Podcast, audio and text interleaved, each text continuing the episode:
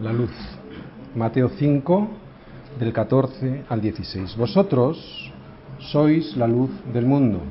Una ciudad asentada sobre un monte no se puede esconder, ni se enciende una luz y se pone debajo de un almud, sino sobre el candelero y alumbra a todos los que están en, en casa. Así alumbre vuestra luz delante de los hombres para que vean vuestras buenas obras y glorifiquen a vuestro Padre que está en los cielos. Bien, en las, bienaventuranzas, en las bienaventuranzas vimos el carácter y las bendiciones que Dios da a los ciudadanos del reino. En la última, en la octava puerta, veíamos lo que del mundo íbamos a recibir por tener ese carácter. ¿Y qué era? Persecución. Esta última puerta era como una transición hacia lo que vamos a ver ahora, la sal y la luz. En la octava vimos lo que recibimos del mundo y en los versículos 13 y 14, la sal y la luz, veremos lo opuesto, o sea, la respuesta de los hijos del reino, los hijos de Dios, hacia aquellos que nos persiguen. En la sal y la luz vemos la influencia del reino de Dios en el mundo. ¿Mm? Decíamos que la sal tiene muchas características, pero recordábamos ayer mismo que la principal era que la sal conservaba, prevenía, retenía la corrupción de los alimentos sobre la cual esa sal se depositaba. Yo ahora no voy a repetir estas características de la sal, pero es bueno recordar la principal. ¿Cuál era? Que era un conservante, ¿no? En aquella época y hasta hace no muchos años, la sal se utilizaba para conservar los alimentos porque no había frigoríficos. Y nosotros como sal en la tierra prevenimos con nuestra sola presencia la corrupción que se desarrolla a nuestro alrededor, en aquellos lugares donde un cristiano se presenta, donde un cristiano hace acto de presencia. Esta función de la sal era, decíamos negativa, no es una palabra correcta, es preventiva, o sea, es algo como más bien pasivo, ¿no? ¿Por qué? Porque frena lo que se desboca, retiene lo que se echa a perder, previene aquello que tiene la intención de, de pudrirse, de corromperse. Pero ahora, al exponer el siguiente versículo, el versículo 14, vosotros sois la luz del mundo, aquí la luz ya tiene una función más activa, ¿de acuerdo? La sal era discreta, callada, pero la luz es activa, abierta. La luz en las escrituras representa el conocimiento de Dios, el verdadero conocimiento de Dios frente a las tinieblas, ¿no? Que representa lo peor, ¿no? ¿Qué es lo que representan las tinieblas? La ignorancia, la depravación, la desesperación. Vosotros sois implica que los creyentes de forma colectiva, ¿de acuerdo? Como iglesia somos la luz. Individualmente somos luces, emisores de luz, luminares nos llama Pablo en Filipenses 2.15, ¿verdad? Hay que dejar claro que los cristianos nunca son luz en sí mismos, son luz en el Señor. Cristo es la verdadera y original luz del mundo, Él es la luz que da luz. Nosotros, sin Cristo, viviendo en nuestras fuerzas, no podemos brillar. Solo podremos, pues, impartir esta luz cuando estemos conectados con Él. Como una bombilla está conectada a la fuente original que le da la energía, ¿verdad? Solo emite luz cuando hay conexión, cuando esa, esa bombilla tiene una conexión con esa fuente original. Y además si tenemos el interruptor dado. ¿De acuerdo? Son las dos cosas. Puede existir esa fuente original, pero si no le damos al interruptor, esa bombilla no se enciende. Así nosotros solo podremos ser luz a los demás cuando estemos, primero, conectados con el Señor y segundo, con la llave de la luz dada, o sea, nuestra voluntad acertando para que el Señor derrame sobre nuestras vidas toda su voluntad. Vosotros sois. Empezaremos recordando a quién dice estas palabras, ¿verdad? ¿Recordáis versículo 1 del Sermón del Monte? Viendo a la multitud, subió al monte y, y sentándose, vinieron a él sus discípulos. ¿A quién se lo dice? A los discípulos. Estos discípulos eran personas absolutamente corrientes. Eran tan corrientes como la sal. La sal es un elemento muy común. Tan común que no hay país que no se conozca la sal, que no conozca a este producto y del cual no se saquen mucho provecho en muchas formas, ¿verdad? Por lo tanto, después de mostrarnos cuál es nuestro carácter, cuál debe ser nuestro carácter en estas bienaventuranzas, lo primero que hace el Señor es decirnos, vosotros sois la sal de la tierra y ahora nos dice, vosotros sois la luz del mundo, vosotros sois. Les dice a ellos, pero claro, evidentemente también a nosotros. Mira, estos discípulos eran como tú y como yo, sin grandes capacidades personales. Todos, todo lo que ellos eran o iban a llegar a ser, era en realidad algo que procedía del Señor. Así que uno no deja por menos que sorprenderse al observar este cuadro ¿no? que estamos observando al inicio del Sermón del Monte, teniendo en cuenta a las personas a las que Jesús se está dirigiendo y diciéndoles, vosotros sois la luz del mundo. Es increíble que Jesús dijera ¿no? a estas personas tan sencillas, vosotros sois la luz del mundo. Por eso para el mundo esto es locura, pero para nosotros es un milagro. Mira, cualquier pensador, filósofo o escritor jamás nos describiría a nosotros como la luz del mundo. ¿A qué no?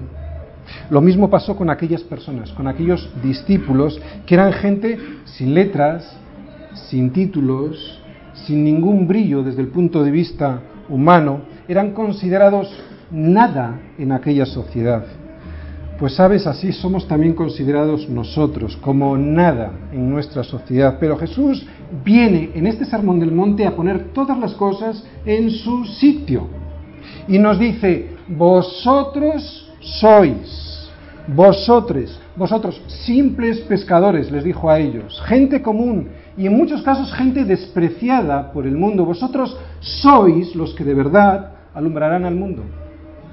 No eligió a los escribas, ni a los doctores de la ley, ni a los fariseos, ni a los principales de los judíos. Resulta que el Señor nos dice, vosotros sois. Este llamamiento, vosotros sois, lo hace a discípulos, pero no son discípulos extraordinarios.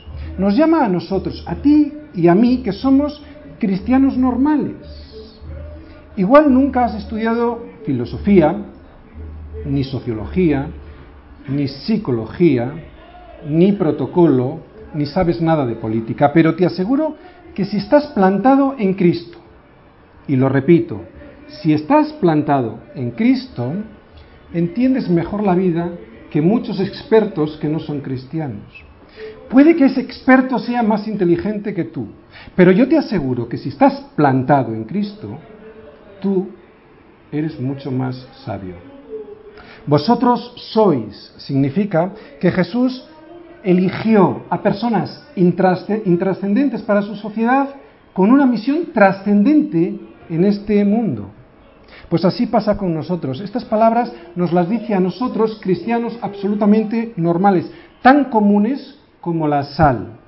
No a unos cristianos excepcionales, a unos cristianos iniciados, y escogidos entre otros cristianos. Nos lo dice a todos.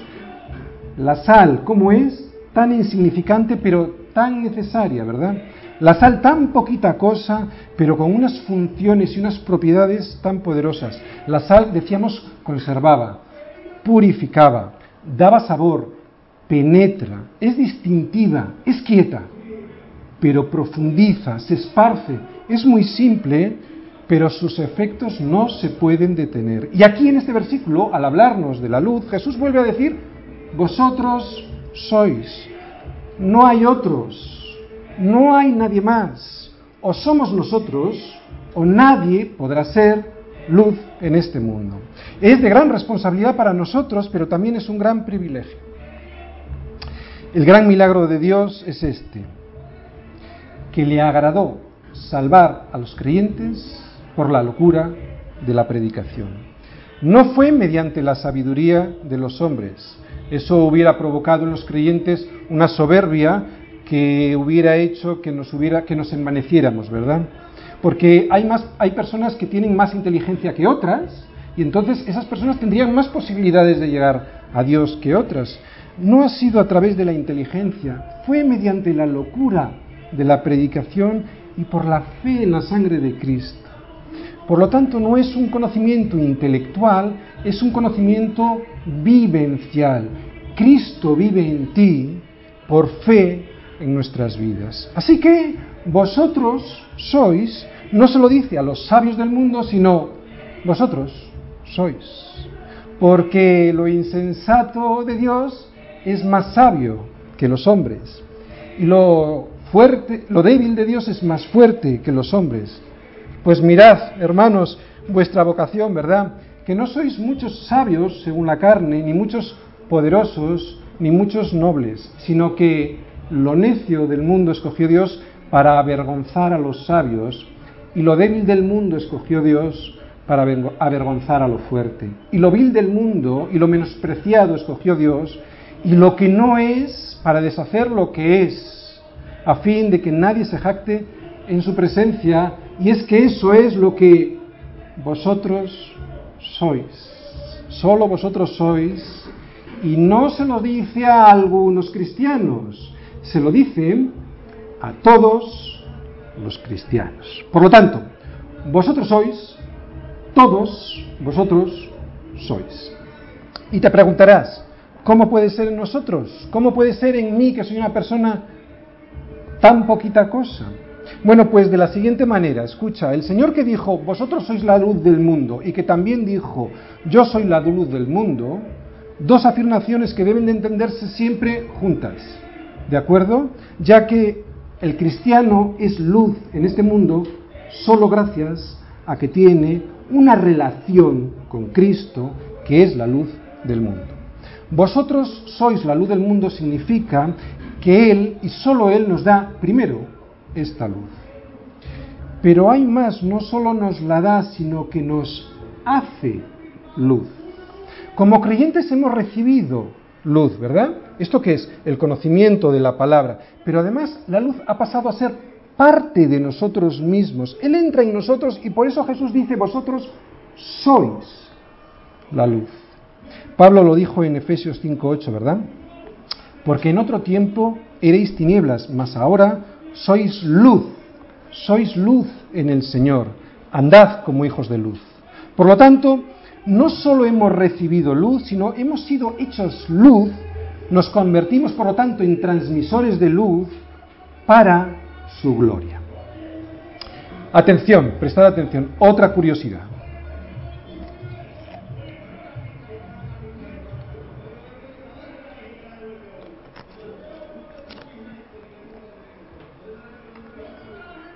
El Señor, antes de decirnos que somos luz, nos dice que somos sal. ¿Habéis pensado si tiene alguna relación, si tiene algo que ver el orden que ha puesto? Porque en las bienaventuranzas, ¿recordáis? Entendíamos que había un orden. Una puerta no podías pasarla si no habías pasado previamente por otra. ¿Tendrá algo que ver este orden? Primero ser sal y luego ser luz. Pues mira, yo creo que sí. Al igual que en las bienaventuranzas, aquí también existe, a mi entender, una relación. Yo creo que lo dice de esta manera porque un cristiano, antes de hablar, y por lo tanto antes de revelar, o sea, de ser luz, tiene primero que prevenir, que preservar, que retener, y este era el efecto que tenía la sal. ¿no? El cristiano tiene primero esa función de prevenir, de retener la putrefacción que hay en su entorno, ¿no? Esa función de control en esa sociedad que está tan desbocada, en la que vive, ¿no? Para luego poder hablar y revelar, ¿eh? para poder dar luz, para dar solución al problema. Recordáis, había muchas funciones de la sal. Eh, hemos dicho, la, la, función principal era conservante, ¿no? pero también era purificante, daba sabor, es penetrante, era quieta, calladita, pero se esparcía. Bien, pues el cristiano, antes de poder ser luz, tiene que hacer todas estas funciones de la sal, ¿no? de las propiedades de la sal, ser efectivo primero como sal. Primero la gente debe observar, y ver y preguntarse, ¿no? Hay algo especial, como decía antes Esmeralda, hay algo especial en ese hombre, en esa mujer. Y después es cuando seguro te harán preguntas. Y si no las hacen es porque no se atreven o porque no se enteran, pero se harán preguntas. Y es entonces cuando ya puede ser luz, porque la luz es revelación, revela lo que hay en las tinieblas. Pero antes ha de preguntarse uno, ¿y ese por qué es así, no? Era la función de la sal. Tenemos la tendencia a hacer lo contrario, ¿sí o no? Tenemos la tendencia igual por el mandato de id y predicad, tenemos la tendencia a enseguida ponernos a hablar. Pero eso es inútil porque primero hay que ser sal para luego poder ser luz. Primero hay que ser para luego poder hacer. Si nuestros labios hablan más que nuestra vida, poco podremos hacer. Recuerda que uno de los efectos de la sal era que callada, quieta, penetraba en su entorno y sus efectos no se podían detener. No olvides este orden porque eh, será muy efectivo en la labor, en tu labor como cristiano, ¿de acuerdo? Eh, sal y luz han de ir juntas, pero en este orden. Vosotros sois sal y luz. La sal irrita, la luz revela. Y es aquí donde entrarás en problemas. La luz. La luz tiene una serie de atributos, eh, unas características. Lo mismo que en la sal que hemos explicado, vamos a ver las características, los atributos de la luz, ¿vale? Primer atributo que yo veo en la luz. La luz revela, expone, descubre. ¿Qué es lo que revela y descubre? Pues lo que hay en las tinieblas. Una vez que enciendes una lámpara en una habitación que ha estado oscuras durante mucho tiempo, esa luz lo que hace es revelarnos, exponernos, descubrirnos lo que hay allí. Y es entonces lo que es entonces cuando podremos ver lo que había en ese sitio de verdad. Y de repente ves que las eh, arañas se esconden, las ratas salen corriendo, porque nada se esconde al escrutinio de la luz. Lo que hay se ve. No como antes, cuando estaba oscuro. Cuando esto ocurre, la gente tiene dos opciones, ¿de acuerdo? Primera, o se esconde y no reconoce su situación y por lo tanto sigue viviendo igual, pero buscando otro sitio oscuro donde practicar su miseria espiritual sin que la luz le revele, engañándose a sí mismo, pero sin que la luz le revele cuál es su estado, y entonces es cuando se escapa de tu presencia porque tú eres luz y le molestas, o se rinde a la evidencia de lo que le muestra la luz, ¿verdad? Esta es la opción que demanda Cristo de todos los seres humanos y es formidable porque esta luz, al revelar, no condena, lo que hace es ayudar a enseñarnos lo que hay. La condena ya está, ya está sobre nosotros. La luz por eso no condena, simplemente muestra lo que ya existe, lo que ya hay. Por eso la luz tiene esta función de confrontar, por eso es cuando tú eres luz, te meterás en problemas. Así que vosotros sois la luz para revelar, para exponer. ¿Para exponer qué? Pues lo que hemos dicho, lo que hay, la verdad, ¿no? Por eso es tan duro Jesús. Por eso le persiguieron a Jesús. Porque decía la verdad. La luz, mirad, la luz no sabe, no puede hacer otra cosa que revelar lo que hay. Está en su naturaleza, ¿no? Con Jesús o vives o mueres, o estás con Él o estás contra Él, o le aceptas o le rechazas. No puedes vivir una religión, eso sería estar a medias, eso sería ser tibio y Jesús a los tibios los vomita. Revelar, primer atributo que vemos. Segundo, después de revelar la luz, lo que hace es descubrirme quién soy y por lo tanto me confronta. Primero revela y al verme me confronta. Así que si eres luz, como decíamos antes, no sabrás no podrás hacer otra cosa que exponer situaciones que lo que harán a los seres humanos es confrontarles, pero esto es por amor, para salvar, no para condenar. Si eres luz, no podrás hacer otra cosa porque esta es tu nueva naturaleza y no, no debes de negarte a ti mismo. Si eres cristiano, es inevitable que seas luz. Por eso, si no eres luz, habrás de averiguar a ver si eres de esos que todavía no ha pasado por la primera puerta, ¿eh? por la primera bienaventuranza. Si eres luz, muchas veces no te hará falta casi ni abrir la boca, ¿no? Solo por ser luz haces que los demás se sientan avergonzados de lo que hacen. Si eres luz, proporcionas un modelo a los demás, muestras que hay otra manera de vivir y les pones de manifiesto su error y su fracaso. Este era el motivo principal de la persecución de nuestro Señor. Eso fue lo que le llevó a la cruz. ser luz, exponer la verdad. Y es que, ¿sabes? Le persiguieron porque hay gente que no solo se escapa de la luz, sino que quiere apagar esa luz que no les deja vivir como ellos quieren. Segundo atributo, habíamos dicho que confronta, ¿verdad? Revela, confronta. Tercer atributo, después de confrontarte con Cristo, la luz enseña, o sea, explica. La luz enseña el camino a Cristo. La luz que tenemos no es nuestra, es Cristo mismo viviendo en mí. Y hace que esa luz pueda llevar a otros hacia Cristo, hacia, hacia la luz que es Él.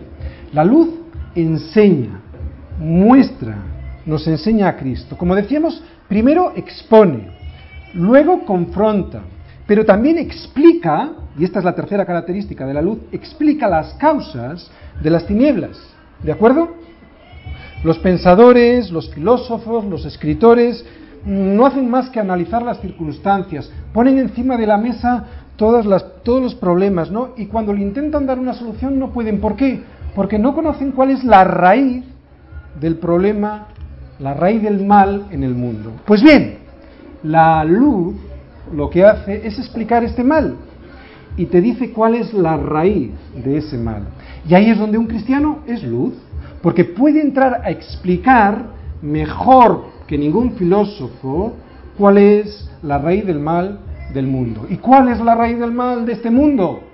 La raíz del mal de este mundo es dos puntos. Que vivimos separados de Dios. Que Dios ha creado al hombre de tal manera que éste no puede vivir separado de él. Claro, puede, pero destroza su vida y la de los demás, ¿no? Y lo malo es que él solo por sí mismo, o sea, sin Cristo, no puede arreglar esta situación por muchos esfuerzos que haga en sí mismos. Esta es la raíz del mal, que fuimos creados para él. No podemos luchar contra estas leyes de la creación sin estrellarnos. Esta es la causa del problema, te lo vuelvo a decir.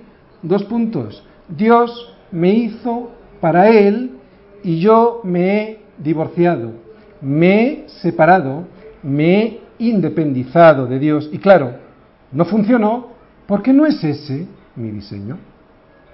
Ahí está el problema, ahí está la raíz, ahí está la causa de las tinieblas, pero el cristiano es luz para enseñar sobre todo esto, para explicarlo. Si eres luz, deberás explicarlo. Tú posees la explicación adecuada.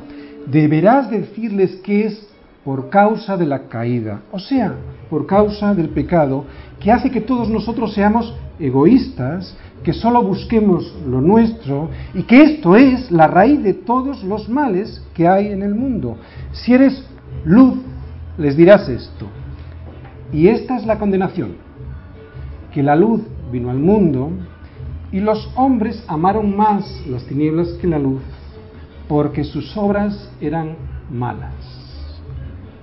Que no le den más vueltas. Cuarto atributo de la luz. Hemos dicho que me revela mi situación, que me confronta con Cristo, que me enseña el camino hacia Cristo. Y hay una característica muy interesante de la luz, y es que da crecimiento.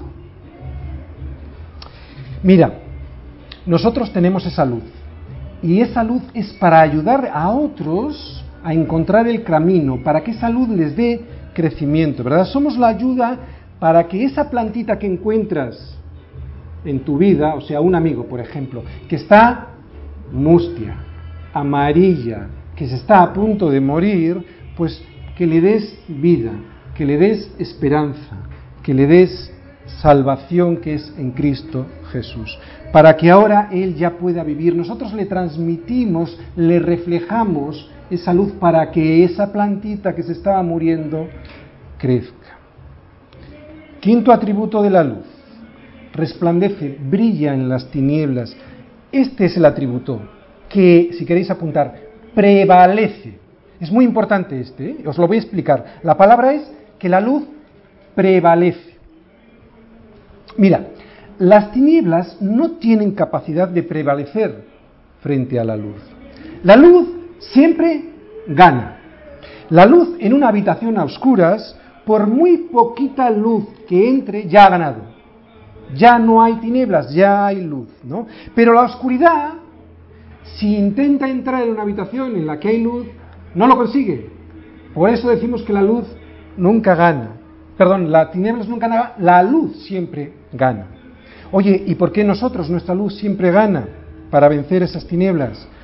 Lo acabamos de decir, Dios es luz, no hay ninguna tinieblas en él. Yo soy la luz del mundo, dice Jesús. Y nos dice Jesús en este versículo, vosotros sois la luz del mundo. No lo comprendo muy bien. ¿Cómo podemos compaginar? ¿Cómo podemos entender estas tres afirmaciones antagónicas que parecen entre sí? Pues la, comprensión tiene que ver mucho con el Espíritu Santo en nuestras vidas. Mira, decía Jesús en Juan 14:20, en aquel día, o sea, cuando venga el Espíritu Santo, vosotros conoceréis que yo estoy en mi Padre y vosotros en mí y yo en vosotros. Por lo tanto, la consecuencia de su venida, de la venida del Espíritu Santo, es esta. El Padre y Jesús morará en nosotros. Dios, quien es el Padre de las luces, Él, que es la luz, está en nosotros. Él está en nosotros y nosotros en Él. Por eso yo puedo decir como cristiano, vosotros, yo soy luz del mundo. Tú no podrás reflejar la gloria de Cristo si no vives en comunión con Él. ¿De acuerdo? Esto es importante. Bien, hemos visto las características de la luz. Vosotros sois la luz del mundo. ¿Qué significa del mundo? Pues que en esta tierra hay algo, decíamos de la sal, que huele a podrido, pues en esta tierra lo que pasa es que está a obscuras. Lo que a la gente le parece que es luz, sabes, en realidad no es luz. La intelectualidad, las filosofías, el humanismo, etcétera, solo tienen apariencia de luz. Cuando no conoces otra cosa, te puede parecer que esto es luz, ¿no? Pero cuando conoces la luz de verdad, y esto nos ha pasado a todos cuando hemos descubierto la luz de verdad, enseguida te das cuenta que todas esas cosas son una farsa que no valen para nada. Te lo voy a explicar con un ejemplo, con una explicación, con una ilustración, cómo es la verdad eh, que cree el mundo, que es su luz, frente a la verdadera luz que es Cristo. Mira, eh, no, sé no sé ahora, pero antes a todos los chicos nos gustaba, cuando íbamos a, cuando llegaba la noche, supongo que ahora será igual, jugar con linternas por la noche, ¿no? Cuando llegaba la noche. En los campamentos todos llevábamos linternas. Esas linternas tenían unas pilas para que pudieran funcionar las linternas. Yo recuerdo que había unas linternas grandotas con unas pilas enormes que hacían que esas bombillas funcionaran de una manera increíble, ¿no? Y en aquellos campamentos, la persona que llevara, el chaval que llevara la linterna más grande, con las pilas más grandes, era el rey de la velada. Todo esto estaba muy bien cuando era de noche, cuando debajo de las sábanas apuntabas a tu compañero y le deslumbrabas con tu linterna.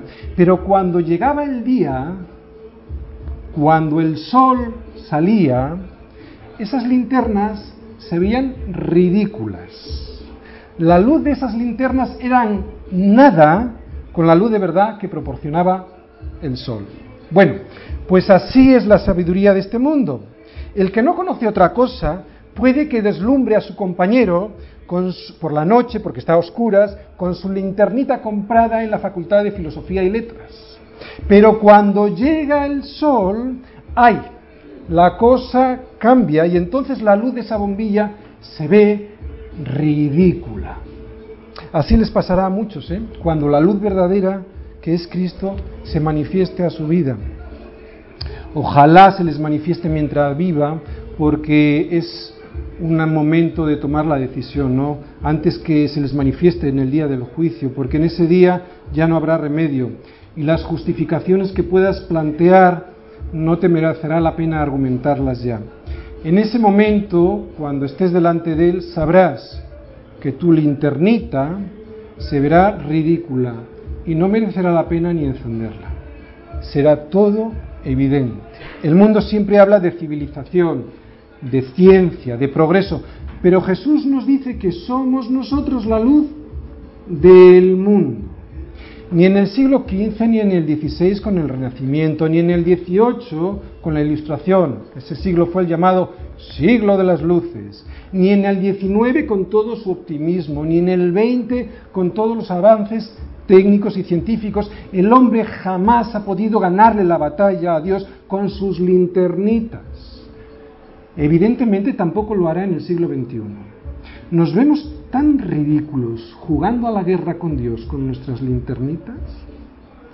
Lo trágico del hombre es que no se ve a sí mismo ridículo. Y eso que la historia se lo demuestra, ¿no? A pesar de todos los ataques que le proporcionamos a la Biblia, el ser humano nunca ha podido demostrar que sus linternas son mejores que la luz del sol. Todo lo contrario. La historia debiera ser la confirmación de nuestro error. Vosotros sois la luz del mundo. Significa que el mundo está en tinieblas, pero que ya vino la luz del sol.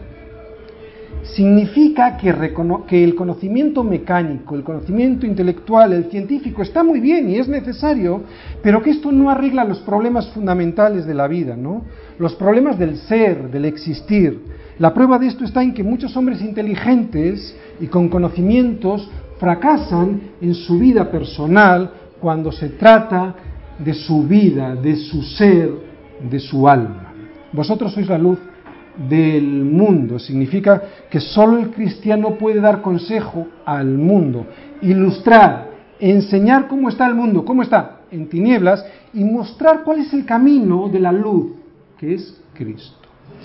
Mira, cada año que pasa en el calendario es más evidente que vosotros sois la luz del mundo. ¿Por qué digo esto? Porque nunca las tinieblas han sido tan evidentes como ahora. Hoy todo el mundo se ha quitado ya la careta. El hombre caído siempre ha amado más las tinieblas que la luz. Pero hoy en día no solo esto es cierto, como lo ha sido siempre, sino que hoy además se enorgullece de ello y anima a los demás a ser así, descaradamente, a seguir a las tinieblas, a seguir por el camino de la perdición. Por eso nunca las tinieblas han sido tan evidentes como hoy. Mira, el hombre sabe las cosas que son justas, pero por su naturaleza caída prefiere hacer el mal y por eso lo hace. Su conciencia le advierte de que eso está mal pero lo sigue haciendo, porque esa es su naturaleza. ¿Te das cuenta? No es un problema de conocimiento, es un problema de la naturaleza caída del ser humano. ¿Cuál es la solución del mundo? Lo que el hombre necesita no es más luz. Ya vino Cristo y estamos nosotros, vosotros sois la luz. Lo que el hombre necesita no es más luz, es una nueva naturaleza que ame la luz. Y una naturaleza que además de amar la luz, evidentemente odie las tinieblas. Lo que el hombre necesita es nacer de nuevo, cambiar de naturaleza.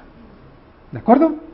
Versos 14 y 15. Dice, vosotros sois la luz del mundo. Una ciudad asentada sobre un monte no se puede esconder, ni se enciende una luz y se pone debajo de un almuz, sino sobre el candelero y alumbra a todos los que están en casa.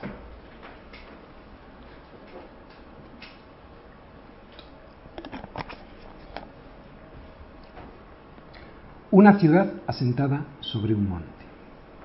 ¿Qué es eso? Es ser sobresaliente. Alguien sobresaliente no se puede esconder.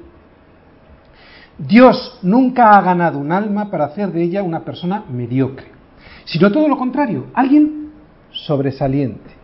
Una ciudad asentada sobre un monte es sobresaliente. Es alguien que destaca por sus cualidades, pero desde luego no nos referimos a las cualidades que el mundo valoraría como destacables, ¿no?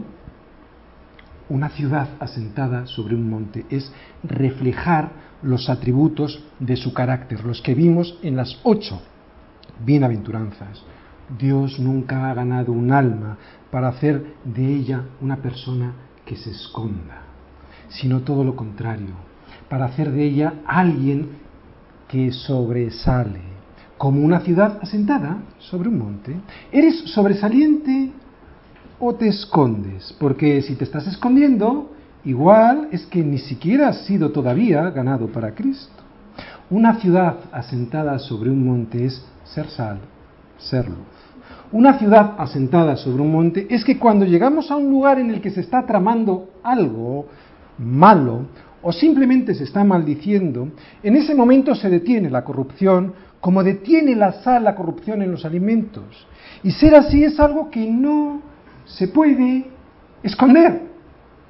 Una ciudad asentada sobre un monte es que a los conocidos se les antoje ser como tú, saber como tú. Eres tan salado que les has dado tanta sal que tienen una sed enorme del agua que es Cristo, del agua viva que es Cristo. Eres tan salado que no tienen ya sed. Ser luz sobre el candelero que alumbre a todos es que cuando nos ven intuyan que hay algo que en nosotros y es decirles que ese algo no eres tú ni yo, es Cristo. Y no sentir vergüenza por decirles que es Cristo. Ser luz sobre el candelero que alumbre a todos es que cuando vas a comer o a tomar un café en un restaurante, sacas la Biblia y no te avergüenzas de la luz que refleja la escritura. Haces como Daniel, abres las ventanas y no te escondes debajo de la mesa.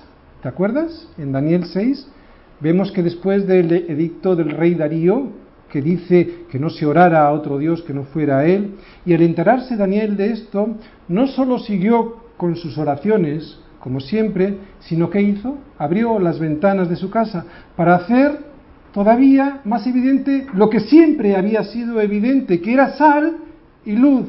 Pasara lo que pasara, dijeran lo que dijeran, le hicieran lo que le hicieran. Hoy no te van a llevar al foso de los leones, así que en la oficina o en el trabajo, ¿saben que la luz que reflejas es la luz de Cristo o no se enteran por si acaso no te promocionan en el trabajo? Porque ser así sería como encender una luz y ponerla debajo de un almud. Un almud, ¿qué es? Es un cuenco de madera. ¿Veis? Eso es un almud. Parecida a una caja piramidal. Y era usado como una unidad de medida. ¿De acuerdo? Pues poner la luz debajo de un almud significaría no solo que nadie vería esa luz, y por lo tanto su función sería absurda, sino que esa luz se extinguiría porque el oxígeno que cabe en una luz, en un almud, es poquito y se terminaría consumiendo, y por lo tanto tu luz, apagando dos cosas, una luz en un almud, nadie ve tu luz y además tu propia luz se extingue, se apaga. Los almudes en tiempos de Jesús abundaban. ¿Crees que hoy no? aunque te parezcan raros, también abundan en las iglesias. Los almudes serían esas cosas que hacen que la luz no se vea y que se apague. Es triste, pero hoy hay, hay luces en almudes en muchas iglesias. Luces que no brillan y que se terminan apagando por cosas que nos atrapan, como un almud, el trabajo, un negocio, un amigo que no conviene. Os, animo a transformar esos almudes, el trabajo, un negocio, un amigo que no conviene, en candeleros, para poner sobre ese candelero, o sea, el trabajo, el negocio, el amigo que no conviene, poner la luz y así ellos puedan recibir la luz que es Cristo. Os animo pues a todos a ser una ciudad asentada sobre un monte, porque esa ciudad no se puede esconder de camino a los Pirineos, cuando vamos hacia nuestra casa, allí en Jaca hay una pequeña ciudad asentada sobre un monte. Es pequeñita, pero todo el mundo la ve.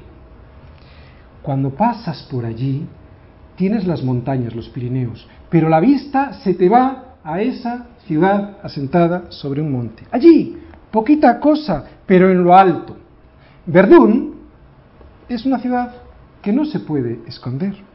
Os animo a ser una luz puesta en un candelero para que alumbre, os animo a ser una ciudad como puesta sobre un monte, porque esa ciudad no se podrá esconder. Por lo tanto, haz como Daniel, abre las ventanas.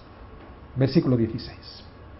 Así alumbre vuestra luz delante de los hombres, para que vean vuestras buenas obras y glorifiquen a vuestro Padre que está en los cielos. Como decimos, abre las ventanas para que vean vuestras buenas obras y glorifiquen a vuestro Padre que está en los cielos. Tu mejor obra será ser sal y ser luz. O sea, decirles a los hombres que necesitan volver a Dios, decirles que el hombre solo, por sus fuerzas, nunca podrá llegar hasta Dios, que necesitan a Cristo. Por eso estamos los cristianos, para ser luz, para exponerles, para que esa exposición los confronte, para enseñarles cuál es el camino, para dar crecimiento. Esa luz nos fue dada no para que la metamos en un almud y se extinga, sino para ponerla sobre un candelero. Nos mostró el camino el Señor y pagó las culpas las tuyas y las mías. ¿Qué más quieres? ¿Te parece poco? No le podrás echar la culpa a Él. Jesús nos dice también, y ya para terminar en este versículo 16, nos dice el motivo final de todo. ¿eh? Atención, el motivo final de todo es este, para que vean vuestras buenas obras y glorifiquen a vuestro Padre que está en los cielos. Este es el propósito final, darle la gloria a Dios. Este es el propósito de nuestra vida Soli Deo Gloria. Amén. Vamos a orar.